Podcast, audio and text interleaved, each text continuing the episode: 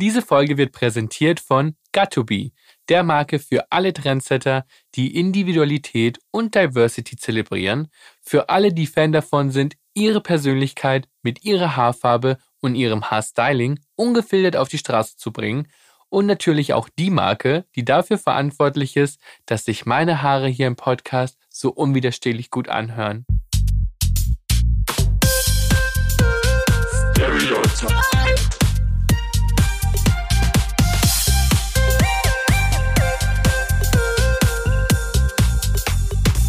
Stereotyped. Ein unzensiertes Gespräch über Vorurteile und Schubladendenken. Mein heutiger Gast ist 30 Jahre alt und hat trotzdem schon mehr erlebt als andere Menschen in ihrem ganzen Leben. Sie ist die erfolgreichste Radsportlerin der Welt mit elf WM-Titeln und sogar zwei Olympiasiegen. Vor knapp drei Jahren hatte sie einen Unfall und ist seitdem im Rollstuhl. Warum man sie deswegen oft in die falsche Schublade steckt, erzählt sie uns heute. Hallo Christina Vogel. Hallo Ricardo. Wie geht's dir? Schön. Also, ja, heute ist wunderschönes Wetter und ich finde toll, was Sonne mit der Seele so macht, oder? Also nehme ich mal an, es geht dir gut. Mir geht's gut, ja. Meine Seele ist heute gesund. Das ist schön, das freut mich sehr. Bevor wir starten, siehst du einen kleinen Kasten vor dir mit mhm. verschiedenen Schubladen. Okay, und ich soll einen aussuchen? Das Spiel ist, du suchst eine Schublade aus, nimmst den Umschlag raus und äh, liest die Frage vor, wenn du möchtest, also wenn ja. du mitspielen möchtest. Dafür beantworte ich diese Frage auch. Also du würdest sie mir beantworten mhm. und ich quasi auch. Na klar, komm. Ähm, nehme ich mal hier die da einfach. Natürlich auch wunderschöner. Welche ist die da? Welche von den vieren hast du die, genommen? Ich habe die ähm, vorletzte von unten genommen oder die zweite von unten, wie man das auch äh, zählen möchte. so ein wunderschöner goldener Briefumschlag, was hätte ich auch anders erwarten können. Ne? Wie bei den Oscars so hier oder bei ja. irgendeiner, irgendeiner glamourösen Preisverleihung. Oh mein Gott, okay. Wie riechen Cycling-Schuhe, nachdem man olympische äh, Goldmedaille gewonnen hat? Nett. ich dachte ja, Weißt du, was Tolle ist? Ja. Die Frage kannst nur du beantworten, ich. weil ich kann die nicht beantworten. Also auch wenn ich jetzt meine, meinen Einsatz geben würde, ich habe keine Cycling-Schuhe. Genau, du hast keine Cycling-Schuhe. Und auch noch das nie eine Olympiamedaille gewonnen. Nee, Just wir sagen einfach, liegt nur an dir, nur deinen Cycling-Schuhen. Ähm, weiß ich gar Also ich sage mal, ich hatte jetzt mit meiner Nase und meinen Schuhen jetzt nicht so nah in Kontakt. Aber wenn man olympische Goldmedaille gewonnen hat, dann riecht alles... Äh, sparkling, golden und wie nach Butterblumen natürlich, wenn man sich so freut und voller Endorphine ist. Nichts anderes hätte ich erwartet. Ich habe mal gelesen oder gehört, dass Vitali Klitschko gesagt hat, egal wie lange es her ist, er wird niemals vergessen, wie so ein Boxtrainingsraum äh, in der Ukraine gerochen hat. Und ich nehme mal an, dass das nicht besonders gut gerochen hat. Deswegen wollte ich wissen, ob das vielleicht in der Cycling-Welt auch so ist.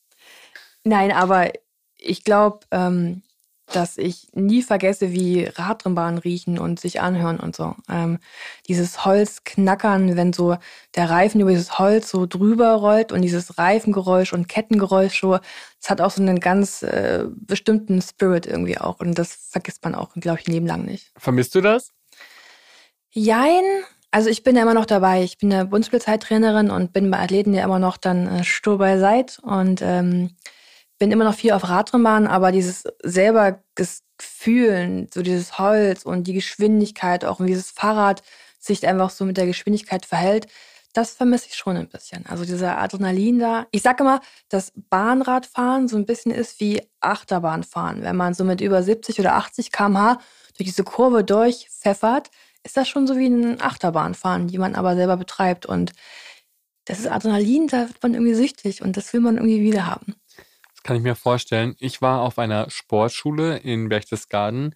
Ich war selber kein Leistungssportler, aber habe gesehen, wie krass Sport, Leistungssportler im Teenageralter oder Leistungssportlerinnen im Teenageralter eingenommen hat. Also kann ich mir vorstellen, dass die Rad, diese Radsport, äh, diese Radbahn, wie nennt man das, wo, wo man im Kreis rumfährt? Sag mal Radrennbahn. Ist das eine Radrennbahn? Eine Radrennbahn. Du hast aber vorhin lang, lang, irgendwas mit lang gesagt. Rad, weiß ich nicht, Bahnrad. okay, auf, eine, auf jeden Fall diese Radrennbahn muss ja ziemlich lange dein Zuhause gewesen sein. Also du hast wahrscheinlich äh, mehr Zeit dort verbracht, als andere Leute ähm, vielleicht in ihrer Freizeit im, in Diskotheken waren oder im Parks abgehangen haben. War diese, dieser Ort, war der Ort, in dem du die meiste Zeit verbracht hast, oder? Ja, sicherlich. Also ich war summa summarum am Ende 18 Jahre, 18 Jahre lang Leistungssportlerin. Also habe ich schon viele Stunden auf Radrennbahn verbracht oder in Krafträumen. Also viel, viel in Sportdress und nicht in Galadresses auf alle Fälle. Aber ich meine, es hat mir ja Spaß gemacht. Man kann sich ja nicht über Dinge beschweren oder das irgendwie als blöd empfinden, die einen ja uns ausfüllen und die uns ja auch Spaß machen. Also der eine mag halt gerne über die Alpen springen und ich fand halt Radrennbahnfahren toll. Was fandst du daran toll? Was hat dich so fasziniert an dem Sport? Vor allem auch die Geschwindigkeit tatsächlich auch, immer über sich hinauszuwachsen. Und ähm, der Bahnradsport ist ja eine unheimlich technisch-taktische Sportart. Also wir haben ja auch viel, viel Taktik dazu, auch mal dieses Belauern und dieses Katze-Maus-Spielen. Und es ist für mich so ein bisschen wie Schachspielen und dabei halt eben eine, also eine Achterbahn selber betreiben. Und das gibt es für mich in keiner anderen Sportart so. Dieses, dieses Zusammenspiel aus Höchstleistung und Performance, dieses aus deinem Körper selber herauskommen, aber halt auch dieses technisch-taktische dazu. Bist du dann auch allgemein so ein Adrenalin-Junkie? Also ja. fährst du dann auch gern Achterbahn und magst schnelle Sachen oder war es wirklich nur der Radsport? Also jetzt kann ich keine Achterbahn mehr fahren. Ähm, also ich darf keine Achterbahn mehr fahren, weil als Rollstuhlfahrer darf ich keine Achterbahn fahren. Ähm, aber früher, alles, was irgendwie ging, habe ich gemacht. Also ich bin nur nicht Bungee gejumpt. Ich weiß mal, ich war mal in Colorado und dann war so eine Schlucht und dann konntest du mit so einem riesengroßen 8 Meter Bungee-Seil so über diese Schlucht so drüber pendeln und so. Da war ich auch die Erste, die dabei ich war. Ich pinkel mir halt jetzt schon in die Hose. Nein, das ist so toll. ich habe wahnsinnig Angst vor sowas. Ich habe äh, Ultrahöhenangst ja, und kriege ganz weiche Knie, wenn ich da dran denke. Ähm, als ich mich auf unser Gespräch vorbereitet habe, habe ich, hab, hab ich auch einen Blick in dein Buch geworfen. Das hast du mir netterweise zugeschickt. Mhm. Und ich habe mich sehr gefreut. Und ich habe ähm, ich hab dich auf einem Event kennengelernt, wo, äh, ähm, wo die 100 einflussreichsten Menschen des Landes waren. Und wir waren dort auch und sagen wir es mal so, es waren nicht so viele Menschen in unserem Alter dort. Und dann haben wir in einer Ecke gesessen und uns unterhalten. Und ich habe dich ja gar nicht als Sportlerin kennengelernt. Ich habe dich ja eigentlich als Eventbekanntschaft kennengelernt, eben in diesen Gala-Dresses, die du vorhin angesprochen hast. Und erst als ich mich jetzt so ein bisschen mit deinem Buch beschäftigt habe, habe ich auch verstanden, was du auch für eine krasse sportliche Karriere hattest oder hast. Ähm, wie ist es, wenn man über sich selber weiß, man hat elf Weltmeistertitel gewonnen und zwei Olympiamedaillen. Also du bist mitunter die erfolgreichste Radsportlerin der Welt. Ich glaube, es gibt eine, die mithalten kann, aber das heißt ja nicht, dass du es nicht bist. Also du bist die erfolgreichste Radsportlerin der Welt wie, was macht es mit einem, wenn man das erreicht hat und steht man morgens auf und ist das der erste Gedanke, den man hat, so nach dem Motto, oh, ich bin die erfolgreichste Radsportlerin der Welt, ich habe zwei Olympiamedaillen und elf WM-Titel. Ja, boah, ähm, und fünf Europameister, wenn man noch was sagt. Also genau, Sorry, das habe ich vergessen. nein, nein, kein Problem, kein Problem. Äh, man nennt ja, glaube ich, dann auch nur das Wichtigste. Könnt ihr weitermachen mit, ich weiß gar nicht, irgendwie 20, 30 Mal Weltcupsiegerin oder sowas. However. Ähm, aber wenn wir ähm, bei Wettkämpfen so dieses Warm-up machen für die Qualifikation, dann stellt der Stadionsprecher dich ja immer vor und sagt dann Christina Vogel Deutschland und so und so viele Titel. Und mir war es ehrlich fast auch immer peinlich, dass man dann so gesagt hat, zwei war Olympiasiegerin, er war Weltmeisterin irgendwie. Weil, keine Ahnung, ähm, wir kochen alle nur mit Wasser, so und ich bin da, ich habe mich nie was Besonderes gefühlt. Kochen mit dem Glätteisen, ehrlich ja, du gesagt. mit Glätteisen. äh, aber ähm, Du hast dich nie als was Besonderes Nein, gefühlt? Nein, bin ich auch nicht. Ich meine, ich bin halt nur die kleine Christina, die da halt einfach Fahrrad fährt und das scheinbar ein bisschen besser als andere und vielleicht hier und da ein bisschen mehr Glück gehabt hat, ne? Aber natürlich klar, wenn ich dann zu Hause stehe und die ganzen Medaillen einfach auch sehe, ne? Und ich auch mich erinnere, wie das erste Mal war, als diese Olympiagoldmedaille einfach auch dann um den Hals hang hatte, ne? Es ist schon was total Tolles und was sicherlich nicht viele Menschen in ihrem Leben überhaupt erreichen, ne? Und aber ganz am Ende sind wir doch alle dieselben verrückten Menschen auf den Radrennbahnen, die wir die gleiche Passion irgendwie auch teilen, nur dass ich halt hier und da einfach ein bisschen mehr Glück hatte als äh, andere vielleicht. Und warst du immer stolz auf deinen Erfolg, den du hattest, oder war das kein Grund, warum du aufs Rad gestiegen bist? Das Stolzsein hatte ich, ja, habe ich erst gelernt, seitdem ich verunfallt bin. Also ich war früher nie wirklich stolz auf mich. Ich war eine sehr, sehr, sehr gejagte Person. Also wenn ich von Weltmeisterschaften gekommen bin, dann habe ich zu meinen Lebensgefährten immer gesagt, du, das war das letzte Mal, ich werde nie wieder Weltmeister. Zeigt vielleicht auch den Druck, den mein Leistungssport hat, dass man jeden Tag einfach zu 120 Prozent performen muss und ähm, einfach dich innerlich Jahr für Jahr immer jagst, du das Gefühl hast, dass das nicht genug ist, was du hier gerade machst, dass die ganze Welt will, dass du gewinnst, dass du diese Radnummer betrittst und siehst, jeder will dich heute äh, besiegen, niemand anderen, ähm, dass das Team es einfach auch erwartet und du hast das Gefühl, du musst allen das irgendwie auch beweisen und vergisst dich selber dabei halt irgendwie auch ein Stück. Von daher habe ich da nie dran gedacht und habe auch keine Zeit gehabt, um stolz zu sein. Und jetzt durch den Unfall klingt es blöd, merke ich, dass das doch nicht so schlecht war, ne? Und dass ich so stolz sein kann und äh, dass so olympische Goldmedaillen zu Hause zu haben schon ganz schön fett ist. Dein Unfall ist ja auch gar nicht lange her. Also der ist zweieinhalb Jahre her, sage ich jetzt mal knapp drei Jahre her. Ähm, vielleicht kannst du ein bisschen was darüber erzählen für die Menschen, die es noch nicht wissen, wie das passiert ist. Ja, ähm, das gibt so zwei Tage in meinem Leben, die vergisst man nie. Ähm, das war der 26. Juni 2018. Ich habe in Cottbus trainiert und so eine Teamformationsübung gemacht. Das heißt, die vor mir fahrende beschleunigt uns als Team, schert dann aus und ich habe dann nochmal zu Ende beschleunigt und bin ins Ziel gefahren. Das Problem war nur, dass an einem, einer Position ähm, jemand stand, den ich nicht sehen konnte und frontal mit ihnen, ja, in ihn mit knapp 60 km reingeflogen bin. Also ich bin mit 60 km quasi in stehenden, stehenden Gegenstand oder stehende Person geknallt.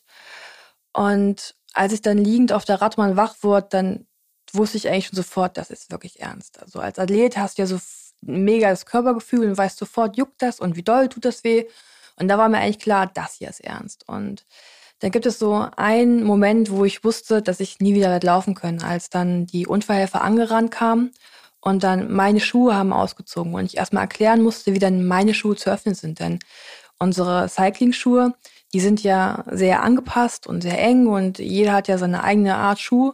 Und ich musste einfach auch sagen, wie man meine Schuhe öffnet und wie ich das dann noch erkläre und dabei einfach auch sah, dass dann die Schuhe in den Händen des Unfallhelfers einfach weggingen.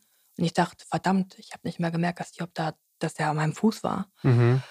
Und ähm, der Max Levi, ein Kumpel und Radsportler von mir, der hat dann meinen Nacken so gehalten, weil ich so ein bisschen abschüssig lag. Und ich drehte mich um zu ihm und sagte, du Max, ich werde nie wieder laufen können. Das und hast du in dem Moment ja, gemerkt? Ich habe es von, von der Sekunde eins gewusst, ja ähm, na, Fluch und Segen vielleicht gleich, dass man weiß, was einem Körper so abgeht. Ne? Aber wie diese Schuhe einfach von mir weggingen, ich dachte, ich habe das einfach nicht gemerkt. Ich habe das nicht gemerkt. Ähm, war klar, dass ich werde nicht mal laufen können. Und er dann immer, ja, warte, warte, warte, vielleicht, wir gucken erst mal, vielleicht wird es dann doch besser.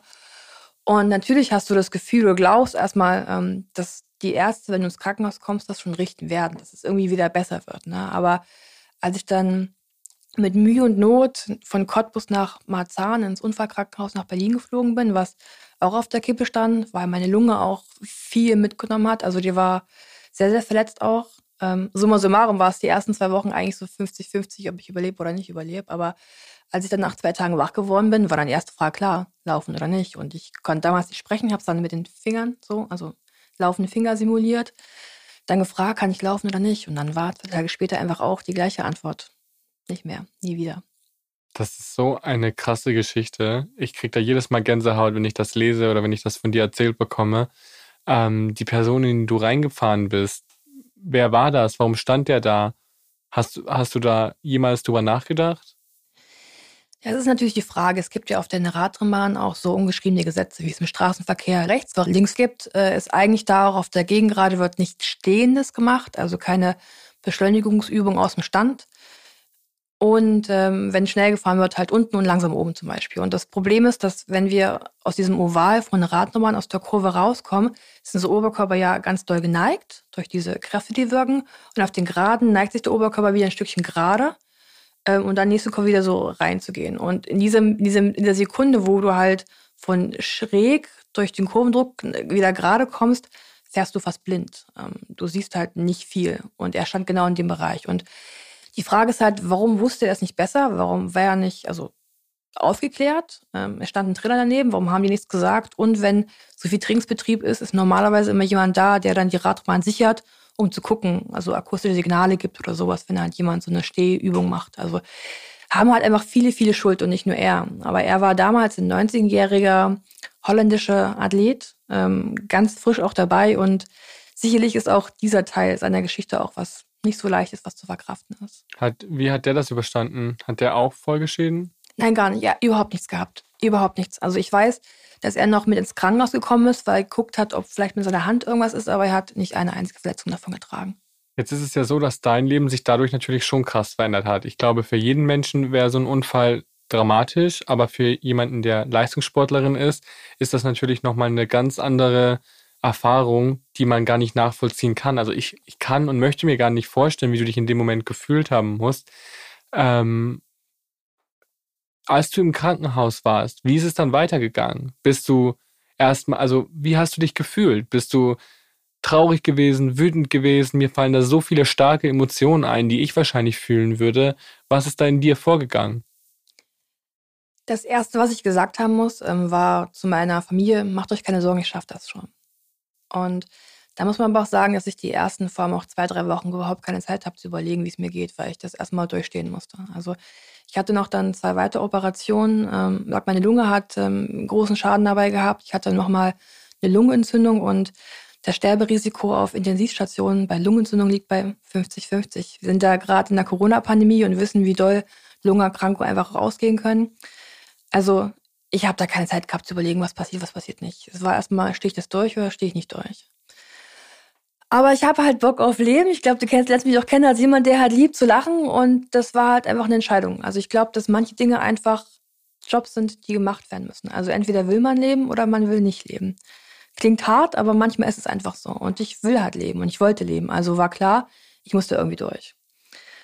Und dann war so der erste große Punkt, nach knapp vier Wochen auf eine normale Station zu kommen und nicht mehr auf der NC-Station bleiben zu können, was schon ein großes Ding war irgendwie. Und dann fängt man so an, sich überhaupt erstmal so Gedanken zu machen, was es überhaupt heißt, mal ein Leben im Rollstuhl zu führen. Es ist ja nur das, nicht das nur nicht gehen können, liegt ja noch viel, viel mehr mit da dran. Ne? Also allein wie ich auf Toilette gehe, sich Katheter muss und nicht mehr nur mal pinkeln kann, wie auch immer, oder urinieren kann. Ähm, Umbau zu Hause, ähm, dann fallen auf einmal so die ganzen Restaurants ein, die man, die man liebt, ne, wo man denkt, scheiße, da ist eine Treppe davor, wie komme ich da überhaupt hin? Was mache ich da jetzt eigentlich? Ne? Dann denkst du ins Kino und dann das und dann wird es einfach so auf einmal, wo du denkst, das kann ich nicht machen.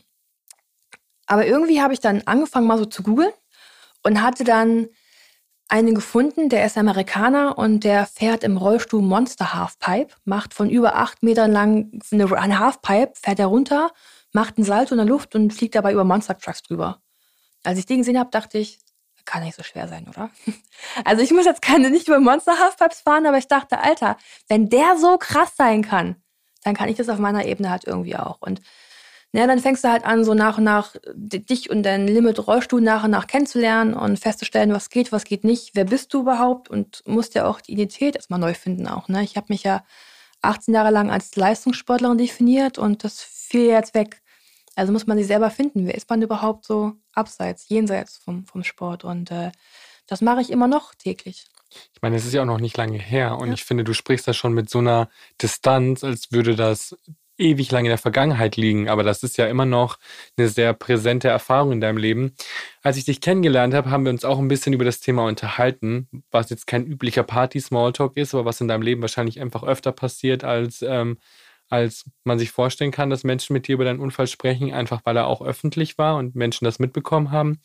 Und was ich so krass fand, ist, dass du kaum getrauert hast. Du hast kaum deinem alten Leben hinterher getrauert. Du hast nie, dich nie beschwert. Du hast keinem die Schuld gegeben. Du warst nicht wütend, zumindest in dem Gespräch, das du mit mir hattest. Ich weiß nicht, wie deine direkte Emotion war, beziehungsweise weiß ich es doch, weil du es gerade beschrieben hast. Aber das war so, ich habe ich war, hab mir nur gedacht, wow, ich weiß nicht, ich könnte das nicht. Ich könnte das nicht, dass du, dass ich so schnell wieder ins richtige Leben zurückkomme. Und du hast gesagt, dass eine Sache, die dich da krass darauf vorbereitet war, dass du, bevor, dein bevor du deinen Unfall hattest, hast du schon mal viel Zeit im Krankenhaus verbracht. Genau, ich hatte 2009 schon mal einen schweren Unfall. Da hat mir ein Auto die Vorfahrt genommen und ähm, ich konnte nicht ausweichen und hatte mir damals auch die Wirbelsäule gebrochen und hätte damals schon querschnittsgelähmt sein können. Also wenn wir, wenn wir an Gott glauben wollen, dann ist das vielleicht irgendwie mein Schicksal. Und damals haben wir gesagt, nee, ich fährt noch ein paar Jahre länger Fahrrad. Ich bin aber der tiefsten Überzeugung, dass es, dass es ist, was wir daraus machen. Dass wir manche Dinge einfach können wir nicht ändern. Es ist, wie es ist. Also mein Unfall, den kann man nicht ändern. Und diese Fragen, was ich auch gelernt habe, diese Fragen, warum, weshalb, wieso, warum war ich in diesem Zeit an dieser Ort, also warum war ich an diesem Zeit an diesem Ort, das kann man nicht beantworten. Das ist einfach so. Aber ich habe einfach in der Hand, was ich daraus machen möchte. Das kann ich ganz bewusst entscheiden. Ich kann was dafür tun oder auch nicht. Deswegen sage ich ja, manchmal ist es ein Job, der gemacht werden muss, so für dich persönlich. Und mir bringt halt auch Trauer und, und Sauer und Wut halt einfach auch nichts. Klar gibt es manchmal Momente, da würde ich irgendwie gerne mal gegen den Stuhl oder gegen den Tisch fahren, weil mich irgendwas richtig nervt.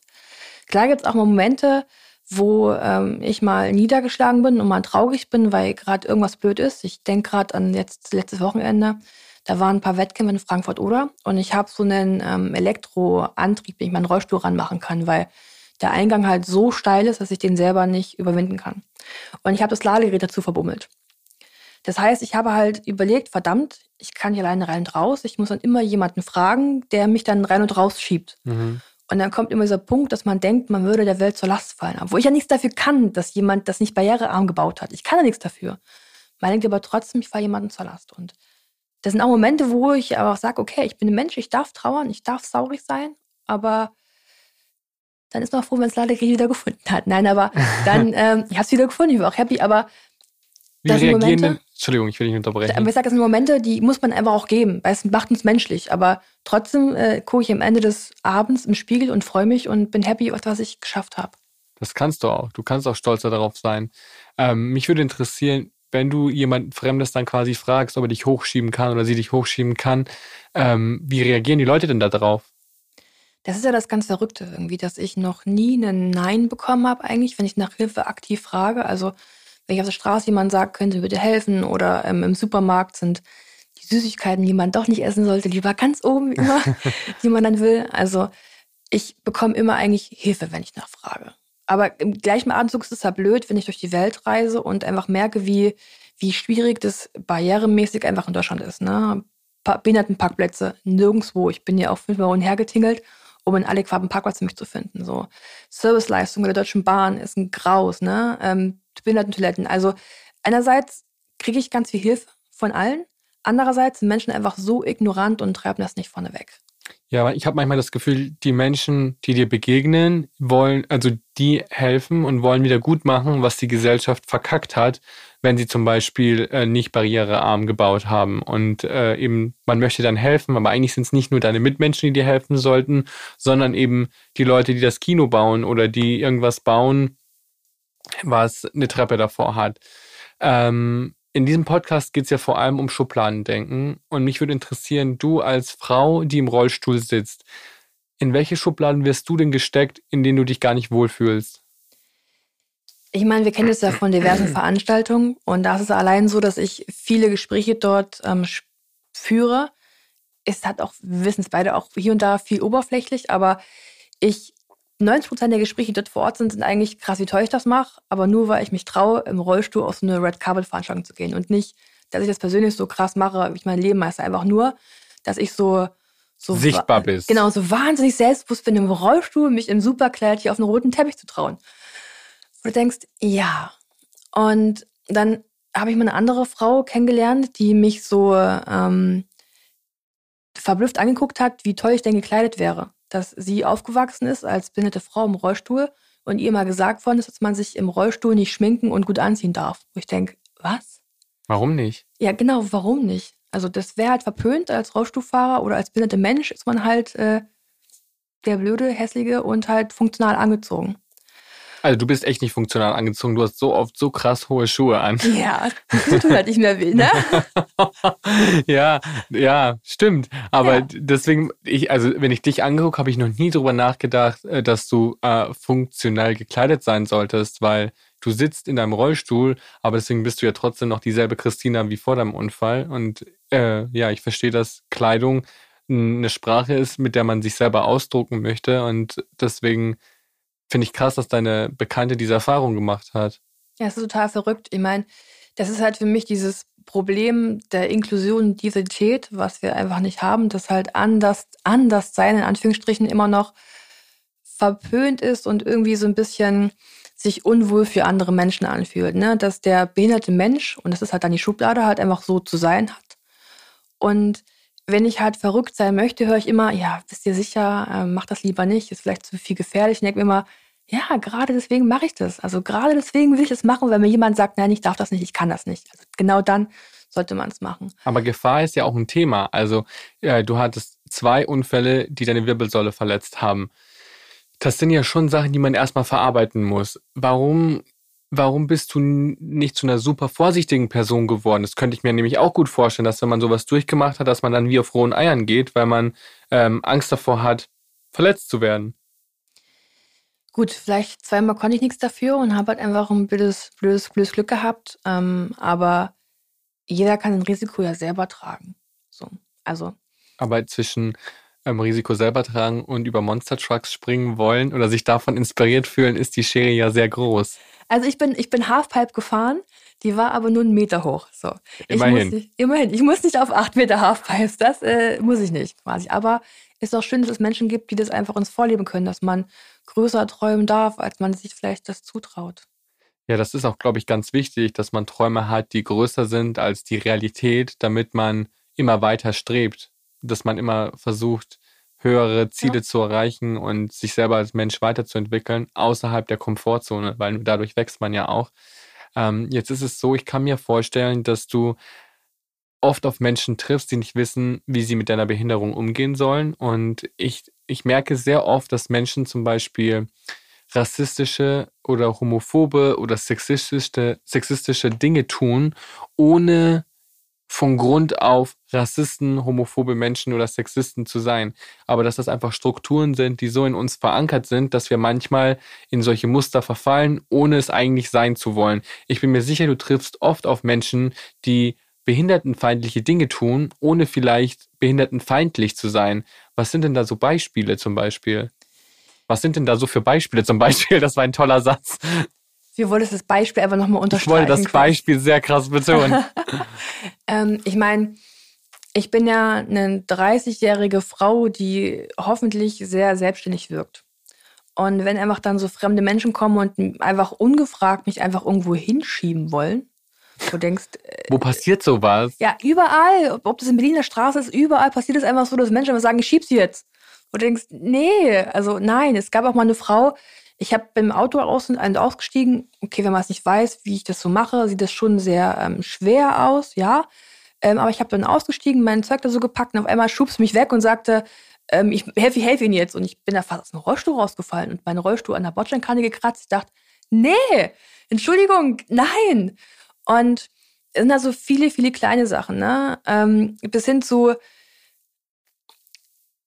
Menschen einfach auch so ein Ding sagen, das ist halt immer, immer das Leichte. Ich erinnere mich auch, ich hatte mal so ein Video im Instagram, wo äh, ich mal einen Stuhl vom Tisch runtergehoben habe, weil Michi hat mir helfen wollen, mein Lebensgefährte mit dem Wischen und hat es einfach vergessen dann. Und dachte, komm, ich hatte die Kamera mal drauf, film mal mit.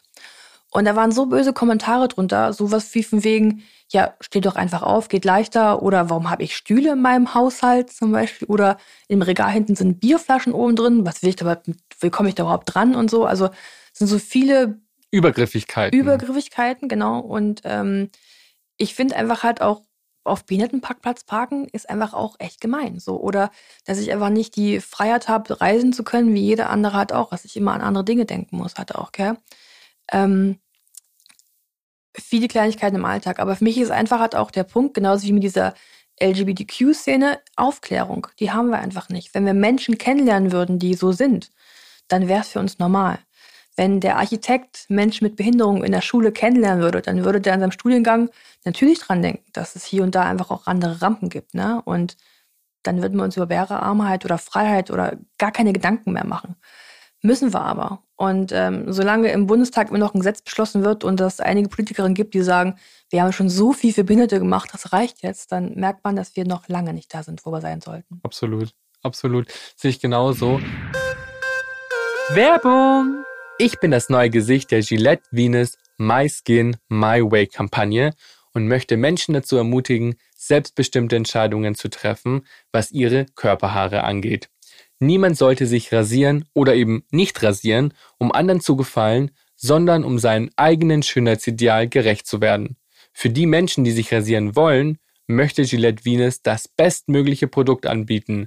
Deshalb gibt es den Rasierer jetzt auch in vollkommen neuen Design. Die Packung selbst ist aus vollständig recycelbarem Karton hergestellt und enthält mindestens 40% Altpapier. Mit diesem Rasierer steht einem nachhaltigeren Rasurerlebnis nichts mehr im Weg. Werbung Ende. Diese Übergriffigkeit ist ja ein sehr präsentes Thema in unserer Gesellschaft und passiert ja oft auch aus dem Gedanken, ich helfe dir jetzt, weil du siehst hilflos aus. Äh, wo, wo ist Hilfe anbieten eine höfliche Geste und ab wann wird es übergriffig? Es ist ja nicht schlimm, wenn man fragt. Also natürlich können sich viele Menschen das Leben mit Behinderung nicht vorstellen. Ist ja auch okay. Und viele können sich vielleicht auch nicht vorstellen, so einen Schicksalsschlag wie ich äh, erlebt habe, ähm, auch selber zu durchleben. Aber es sind ja Dinge, die wissen wir nicht, wenn wir es nicht erlebt haben. Aber von der Fragen ist okay. Das ist ja kein Problem. Und manchmal gibt es auch Tage, da bin ich froh, wenn mal jemand fragt und weil es mir ein bisschen schwerfälliger heute geht. Also da bin ich auch dankbar, wenn jemand fragt und ich sage, okay, ja, gerne. Aber egal, welche Antwort ich gebe, die ist einfach zu akzeptieren. Wenn ich sage Nein, dann ist es einfach auch Nein. So, und das sollte man überall, denke ich, auch einfach auch akzeptieren. Wenn man fragt, man kann offen zugehen. Und ich habe auch nichts dagegen, wenn ähm, Menschen mich einfach fragen, was mit passiert ist und was da irgendwie auch, ne, wie es weitergeht, etc. Ist ja nicht schlimm. Aber wenn mich dann so wild fremde Menschen fragen, ob ich jetzt noch schwanger werden kann oder so, dann denke ich auch, ist vielleicht ein bisschen jetzt ähm, das so, geht die Person halt auch nichts an. Genau, ne? Das also, ist zu intim für so eine fremde, fremde Person. Ja, das kann ich gut, das kann ich sehr gut nachvollziehen.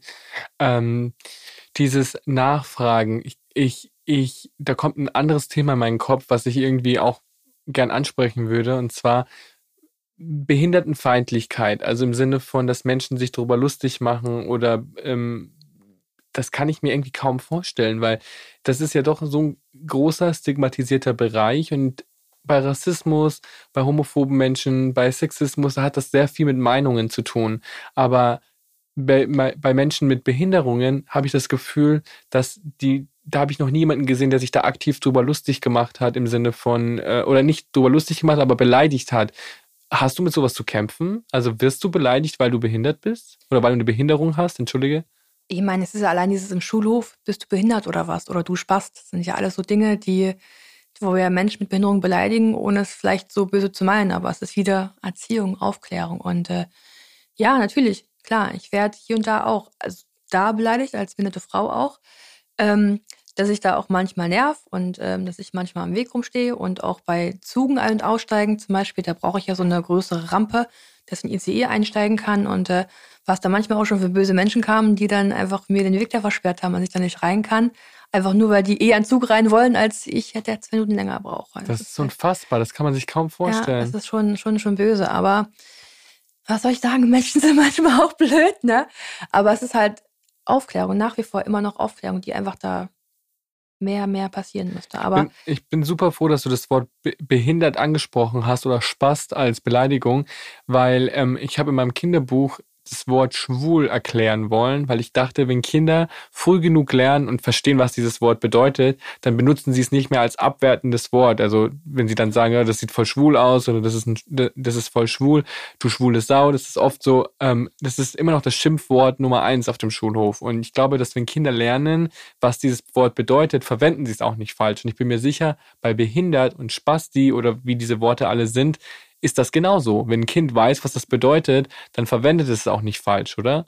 Das bin ich in der gleichen Meinung. Das, aber nur wenn wir halt uns kennenlernen, dann wissen wir es einfach auch besser. Ne? Also wenn wir, wenn Schwule, Lesben und Co. im Kindergarten stattfinden, na gut, ich weiß nicht, ob man dann schon das Kind schon weiß, welche sexuelle Orientierung man mal geht, aber wenn man einfach dann ne, das einfach kennenlernt, dann, dann ist man einfach aufgeschlossener. Und es geht ja gar nicht darum, dass man es äh, im, im Kindergartenalter schon weiß. Es geht ja darum, dass wenn ein Kind weiß, dass es auch andere Lebensrealitäten gibt, wie Menschen mit Behinderungen oder Menschen, die eine andere sexuelle Orientierung haben, dass es dann, wenn es später älter ist und auf solche Menschen trifft, dass es nicht aus allen Wolken fällt, dass es sowas gibt. Deswegen glaube ich, dass es schon wichtig ist, im Kindergarten solche Sachen anzusprechen. Ja, oder andere Hautfarbe ist ja doch dasselbe. Genau. Ne? Ja. Ähm, ja, das Problem ist nur, dass mit Menschen mit Behinderung zum Beispiel es halt einfach auch schwieriger fällt, da Teil der Gesellschaft zu sein, wie jeder andere auch. Dass äh, es wenig inklusive Kindergärten oder Schulen gibt, dass vielen Menschen mit Behinderung einfach auch das Abitur verwehrt wird, ähm, dass die einfach in Werkstätten müssen, obwohl sie vielleicht woanders arbeiten wollen. Ich meine, über Werkstatt müssen wir nicht reden. Da ist der Arbeitslohn momentan irgendwie 1,40 Euro die Stunde Hab oder so. Habe ich auch gelesen. Das ist also 1,40 Euro die Stunde. Ne? Die, die Menschen, die einfach nie selbstständig leben können, weil sie immer von, von Hilfe abhängig sein werden. So, so viel schlechte Sachen, die da draußen einfach passieren, wie wir einfach der Augen öffnen müssen, einfach so. Ja. Ähm, wie, wenn Leute das Wort behindert benutzen, um was Abwertendes zu sagen oder sagen, Mann, bist du behindert oder die Situation ist voll behindert, verletzt dich das? Fühlst du dich dann angesprochen? Ich persönlich nicht. Ich stehe da, glaube ich, einfach auch drüber. Ähm, ich bin aber, glaube ich, auch in einer privilegierten äh, Position, ich persönlich selber. Ich bin nicht mit Behinderung aufgewachsen. Ich habe natürlich viele Menschen mit Behinderung in meinem Umkreis, auch allein schon als mit den ganzen paralympischen Athleten. Und habe das auch dieses ganze Böse auf dem Schulhof nicht so mitgemacht. Auch ne, dieses äh, Großwerden mit Behinderung. Ich bin jetzt so neu in diesem Game und ähm, ja, natürlich auch andere nette Menschen immer auch so kennen. Also von daher fühle ich mich da jetzt nicht so tangiert und böse angegriffen. Wenngleich natürlich, äh, wenn man das als meine Community bezeichnen möchte, dann schon natürlich beleidigt auch. Das ist nämlich auch ziemlich krass. Also ich stelle mir das ziemlich krass vor, weil du warst ja nicht immer die, die die Behinderung hat, sondern du bist das ja auch erst geworden. Ähm, wie, wie, wann hat es angefangen, dass du plötzlich verstanden hast, dass du eine Behinderung hast? Weil du hast ja diesen Unfall gehabt und hast ja erstmal um dein Leben gekämpft. Und dann ist es ja nicht so, dass man automatisch direkt versteht, oh, ich habe jetzt eine Behinderung. Wann hat das bei dir so eingesetzt, dass du ein Verständnis dafür hast? Das ist natürlich ein großer Prozess, der erstmal passiert und ähm, wo man sich und seinen Körper auch erstmal wieder kennenlernen muss. Ne? Was wirkt, allein schon, wenn wir bei Kleidung sind, wie wirkt Kleidung jetzt im Rollstuhl und sitzend? Ähm, was heißt es, wenn du unterwegs bist und ähm, auch das Körpergefühl wieder zurückzubekommen. Ich hatte lange Probleme damit, wenn mir jemand auf die Beine gefasst hat und mich gestreichelt hat. Also ich habe dann lange selber mich nicht angefasst, meine Beine nicht berührt oder auch das als wirklich blöd und ähm, unangenehm erfunden, wenn mein Lebenspartner mir meine Beine also gestreichelt hat. Weil du es nicht gespürt hast? Ja, weil ich es nicht oder? gespürt habe und ich dachte, du musst es doch wissen, dass ich es nicht spüre. Warum fässt du das irgendwie an? Also war für mich lange, dass meine Beine nicht mehr zu meinem Körper gehören irgendwie, obwohl sie ja dann trotzdem dazugehören, bis hin, dass ich auch mal einen Moment hatte, als ich überlegt habe, warum amputiere ich die Beine nicht einfach? Also die sind ja jetzt eh nicht mehr tauglich, in Anführungsstrichen, warum mache ich die nicht einfach weg? So, also, Aber was hatte das für Vorteile? Hätte keine. Hätte keine Vorteile. Also ich sah in der Dusche und habe dann Transfere machen müssen zum Duschen und äh, ich meine, die Beine sind halt ein bisschen schwerer, klar. Ähm, und ist auch manchmal schwieriger, die da so, so handhaben unten, diese störrischen Dinger. Aber ganz am Ende habe ich dann realisiert, dass es ja trotzdem Teil meines Körpers ist. Und ähm, ich habe echt viele Schuhe zu Hause. Wäre blöd, was mache ich mit denen? Ne? Aber es ist halt ein Teil meines Körpers. Und ich dachte, meine Beine haben mich dann ungefähr 28 Jahre lang getragen, also bin ich jetzt Teil davon. Und bin jetzt diejenige, die meine Beine tragen muss und nicht mehr umgedreht. Und, und deine Beine sind auch nicht tot. Die genau. sind ja auch durchblutet und die gehören ja auch noch die, zu deinem gesunden Körper wie, genau. wie vorher auch. Genau, die gehen immer noch, nur sie nicht gehen, sage ich immer. Ja. ja. Und dann, dann realisiert er einfach halt, dass man da es einfach anders ist und dass jetzt einfach das ein Teil von mir ist und ähm, jetzt auch dazugehört auch. Ich spreche mit meinen Gästen ganz oft über Identifikationsfiguren und ich glaube, du hast es schon angesprochen, indem du gesagt hast, dass du nach deinem Unfall dir eine Menge Inspiration abgeguckt hast von diesem Typen, der Halfpipe gefahren ist und über Monster Trucks gesprungen ist. Ähm, was glaubst du, wie wichtig ist es, dass man Menschen mit Behinderungen wirklich auch in Werbungen sieht, im Fernsehen, in Filmen sieht, in Magazinen präsenter sind? Was glaubst du, wie wichtig ist die Inklusion von Menschen mit Behinderung da? Gigantisch. Ne? Nur wenn wir uns, wenn wir andere sehen, die das machen, dann trauen wir uns das vielleicht auch selber. Es ist dieses Vorbildfunktion einfach auch sein, dass wir vielleicht, ich weiß nicht, ob du schon immer Vorbild sein wolltest, aber du bist es. Und es ist manchmal schwierig, manchmal sehr, sehr schwierig, aber es ist einfach der Teil, den wir für unsere Gesellschaft auch tragen müssen. Und das, ich bin auch total happy. Ich habe mal so einen Barbie Award gewonnen. Also ich habe eine Barbie, die sieht genauso aus wie ich. Oh, wie cool. Eine, ja, das ist mega toll. Und ist auch so ein Preis dafür, einfach Mädchen Vorbild sein zu können. Also, dass mein Vorbild für die Mädchen ist, dass ich einfach trauen, größer zu träumen. Und diese Serie ähm, verkörpert auch dann die erste Michelin-Sternköchin oder eine Astronautin, Politikerin oder auch eine, eine Turnerin, die da mit Kopftuch dann zum ersten Mal geturnt hat, auch das erlaubt war. Also man muss einfach auch den anderen Menschen zeigen, es geht und ihr könnt noch größer sein. Also wir kämpfen ja für unsere Future Generation halt irgendwie auch. Und wenn wir halt Menschen sehen, die irgendwie uns widerspiegeln, dann fühlen wir uns irgendwie auch akzeptiert und auch ein Teil von der Gesellschaft. Und genauso hört es dazu, dass wir Puppen haben, die Behinderung haben, die dicker sind, dünner sind, schwarz sind, weiß sind oder vielleicht auch irgendwelche Flecken auf dem Körper haben. Genauso gehört es dazu, dass wir auch Fernseh gucken und einfach auch da Menschen mit Behinderung einfach sehen, dass sie ja stattfinden. Und wenn ich mir einfach was wünschen könnte, dass es dann auch Menschen mit Behinderung sind, die wirklich eine Behinderung haben und nicht sich einfach in Rollstuhl setzen oder da irgendwas anbinden und das dann äh, simulieren. Und das dann spielen. Ja, und vor allem, was ich glaube ich schön fände, wäre es, wenn man auch mal eine, eine, einen Menschen mit Behinderung sieht, wo die Behinderung keine Rolle spielt ähm, in der Repräsentation des Films. Ja. Weil oft ist es ja dann so, es gibt natürlich Filme über Menschen, die Unfälle haben und dann im Rollstuhl sitzen oder Filme, die über Menschen, die Behinderungen haben. Aber da geht es auch immer sehr aktiv um die Behinderung. Ja. Und ähm, es wäre ja wahrscheinlich auch sehr schön, wenn einfach mal in einer Romantic Comedy ähm, jemand auftauchen würde, der eine Behinderung hätte und diese Behinderung würde aber nicht weiter thematisiert werden. Apropos thematisiert werden. Finde, ich habe mal einen Comedian der im Rollstuhl saß, sagen hören, jeder hat das Recht, verarscht zu werden, auch Behinderte? Natürlich. Findest du das auch? Natürlich. Also ich meine, wenn jetzt da irgendein Fremder kommt und so einen blöden, blöden Satz macht, denkst du auch, äh, Entschuldigung, aber ähm, jeder gehört, also jeder hat gehört, verarscht zu werden, natürlich. Also so Sitze, Sachen wie, bleib einfach sitzen, ich gehe schon aufmachen, äh, das gehört dazu. Ne? Und das hörst du dann öfter?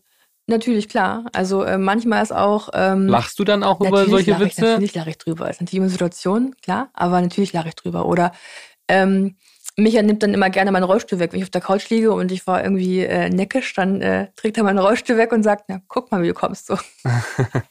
ja, ich muss sagen, dass ich tatsächlich da sehr viel Einblick auf TikTok bekommen habe. Ich finde, man sieht super viele Menschen auf TikTok, die mit ihren Behinderungen sehr offen und humoristisch umgehen, Späßchen machen, gerade Paare, wo ein Teil äh, davon behindert ist, machen oft ganz lustige Reels, um das Ganze, glaube ich, auch so ein bisschen zu enttabuisieren, dass man sieht, okay, man kann damit auch ganz unbefangen mit umgehen.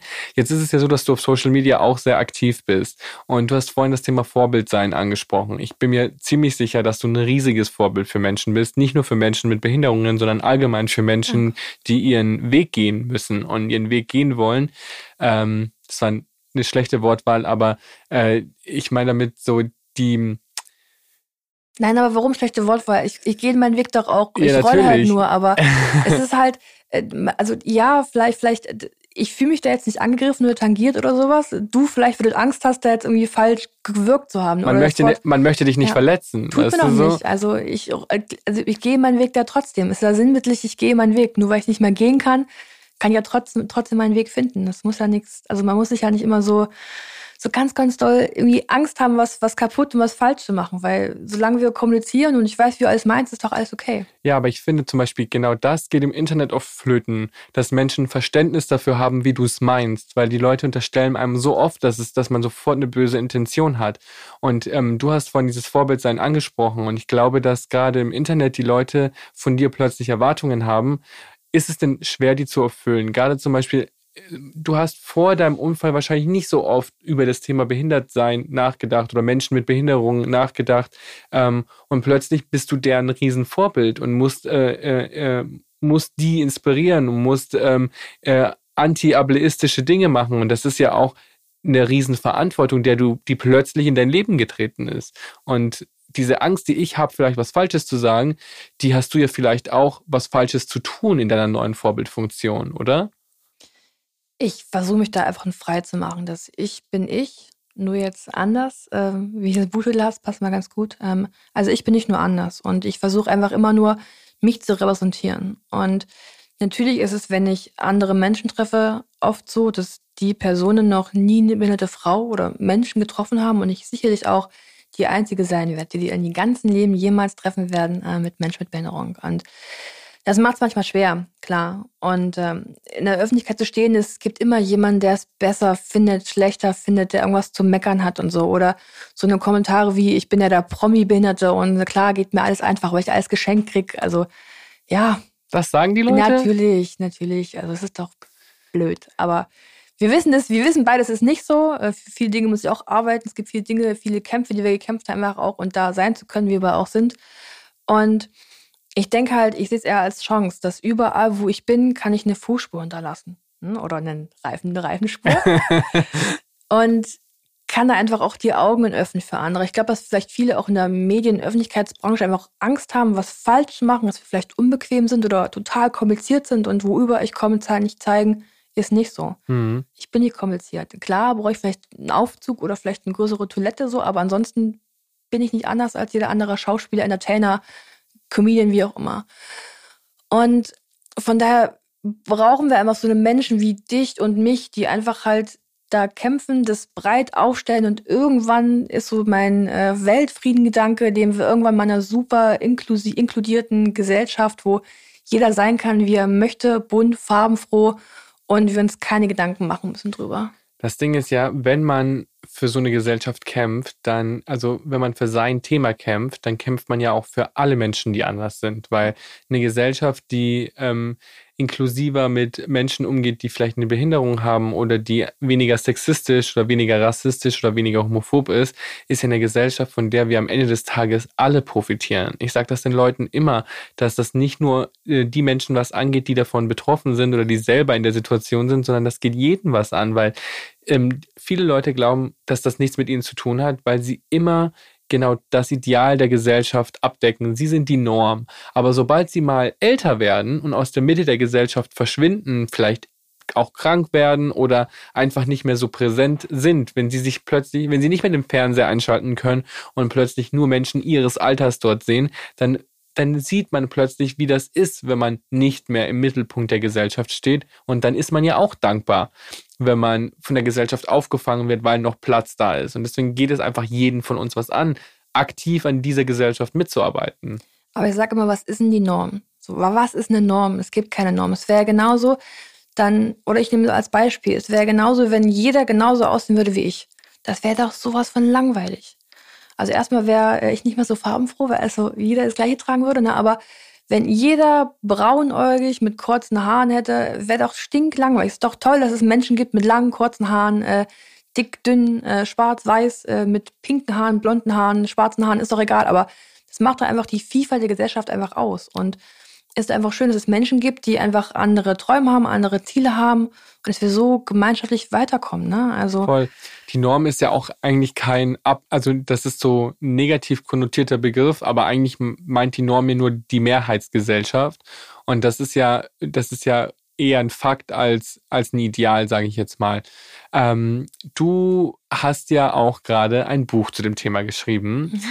Wie war das denn für dich, deine Geschichte so öffentlich zu schreiben und mal in deinen eigenen Worten quasi zu erzählen, unabhängig davon, wie, wie deine Geschichte als Thema behandelt wurde, einfach mal selber den Mund aufzumachen und zu sagen, hey, das denke ich zu dem Thema?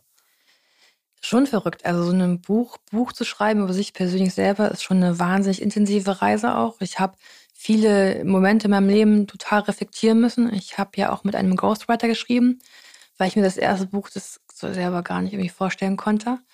Und er musste ja in meinen Kopf rein. Also musste genau wissen, was ich wann wie gefühlt habe. Ne? Also er musste mich kennenlernen, ohne, also total kennen, ohne gekannt zu haben vorher.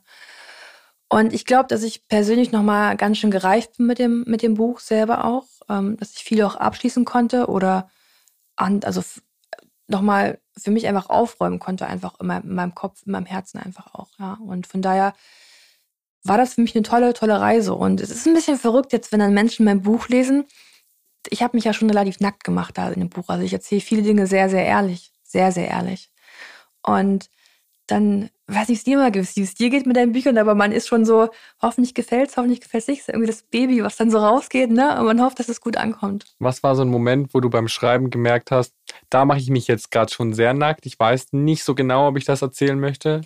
Ähm, ja, ein gutes Beispiel. Ich saß bei der Günther Jauch Jahresrückblickshow bei RTL mit einer Windel, weil ich gerade einen Harnwechseleffekt hatte und ähm, dann inkontinent bin. So, also es ist ja ein großes Thema, über die das niemand spricht. Dass normalerweise, wenn man eine Querschnittslähmung hat, ist die Blase Darm mit dabei. Das heißt, ich muss mich kathetern und kann nicht normal auf Toilette gehen. Ähm, also normal die Blasen leeren wie du jetzt. Ähm, und da ist so Harnwechseleffekt immer so ein Ding. Und ähm, das in ein Buch so zu schreiben, dass jeder lesen kann, dass ich da, weil Günther ja auch unter meinem wunderschönen Kleid eine Windel anhatte, ist halt alles andere als sexy. Aber halt auch, warum reden wir nicht drüber? Es ist doch so das Normalste der Welt eigentlich. So, also, jeder muss auf Toilette. Ich finde das vor allem sehr, sehr mutig. Und weil du jetzt von sexy gesprochen hast, nichts ist sexier als mutig zu sein ja. und man selbst zu sein. Also das ist das Sexyste, was man sein kann. Äh, nicht, dass das wichtig wäre, aber ich fand das eben sehr, sehr mutig, dass du solche Dinge erzählst, weil ähm, es geht ja ganz vielen Menschen so. Und bei dir ist es halt die Windel und diese äh, Harnwegsinfektion, die du hattest. Und andere Menschen haben andere Dinge, für die sie sich schämen. Und ich glaube, das ist unglaublich, unglaublich wichtig, solche Dinge zu enttabuisieren, um Menschen daran zu gewöhnen, ähm, dass das dazugehört und dass man sowas besprechen soll. Ich bin mir sicher, dass du dazu beigetragen hast, dass andere Menschen sich weniger schämen für solche Dinge. Und ich finde das unglaublich wichtig. Und was ich auch sehr inspirierend finde bei dir ist, du hast ja nicht aufgehört, Sportlerin und Athletin zu sein, nur weil du einen Unfall hattest. Und das ist zum Beispiel was, wo ich mir dachte, wow, ich weiß nicht, ob ich noch diese, diese Sache ausüben könnte, die mir quasi eine Querschnittslähmung eingebracht hat. Andere Menschen wären da, glaube ich, so, ich will nie wieder was damit zu tun haben, die wären traumatisiert und würden diese Radrennbahn vielleicht nie wieder aufsuchen. Aber bei dir war das anders. Ja, nur weil ich es nicht mehr machen kann, ist die Faszination und das Brennen im Herz nicht vorbei. Ist für mich immer noch einer der schönsten Orte auf der Welt, diese Radroman der Welt. Macht mega Spaß. Ich kann ja auch mittlerweile viele Athleten auch begleiten, ähm, die in der Bundespolizei Spitzensportfördergruppe sind, die ich dann trainieren und betreuen kann eher. Ist eher mehr ein Guiden als ein Trainieren, sag ich mal.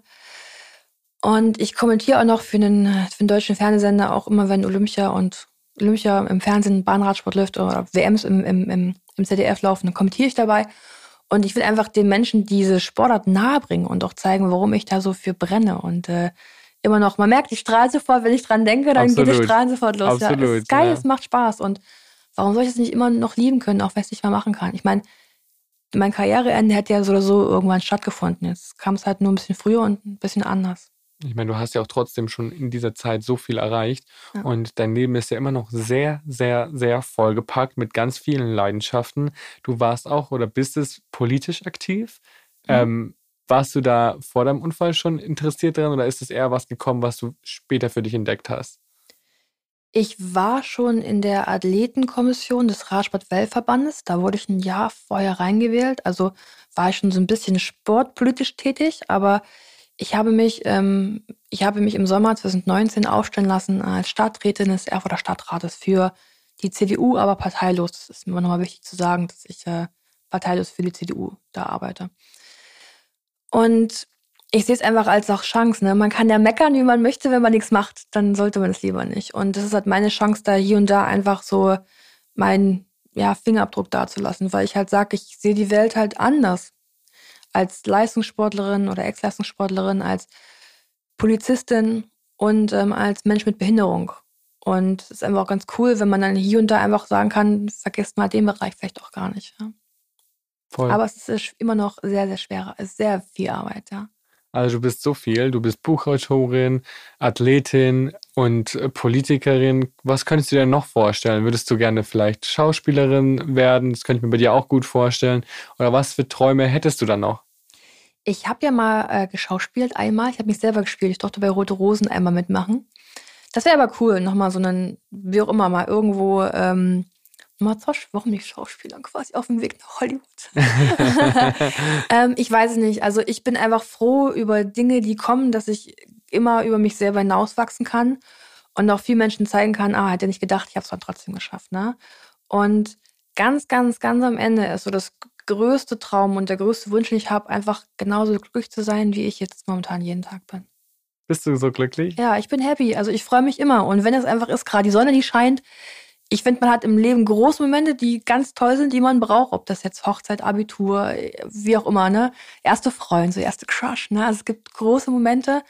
Es gibt aber auch so viele kleine, so, die toll sind. Das ist ein Eichhörnchen ist, was da über die Straße gerade springt oder Sonne oder ich freue mich auch, wenn dann im Herbst so langsam die Blätter so bunt werden auch. Das macht mir einfach Freude. Ich finde das toll.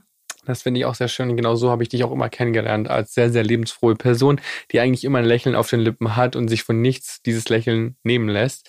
Du hast gerade eine wunderbare Überleitung gemacht zu meinem, zu dem nächsten Thema. Und zwar hast du das Thema Hochzeit angesprochen. Ja. Du bist ja schon seit über 15 ja. Jahren mit deinem Freund zusammen. Ja.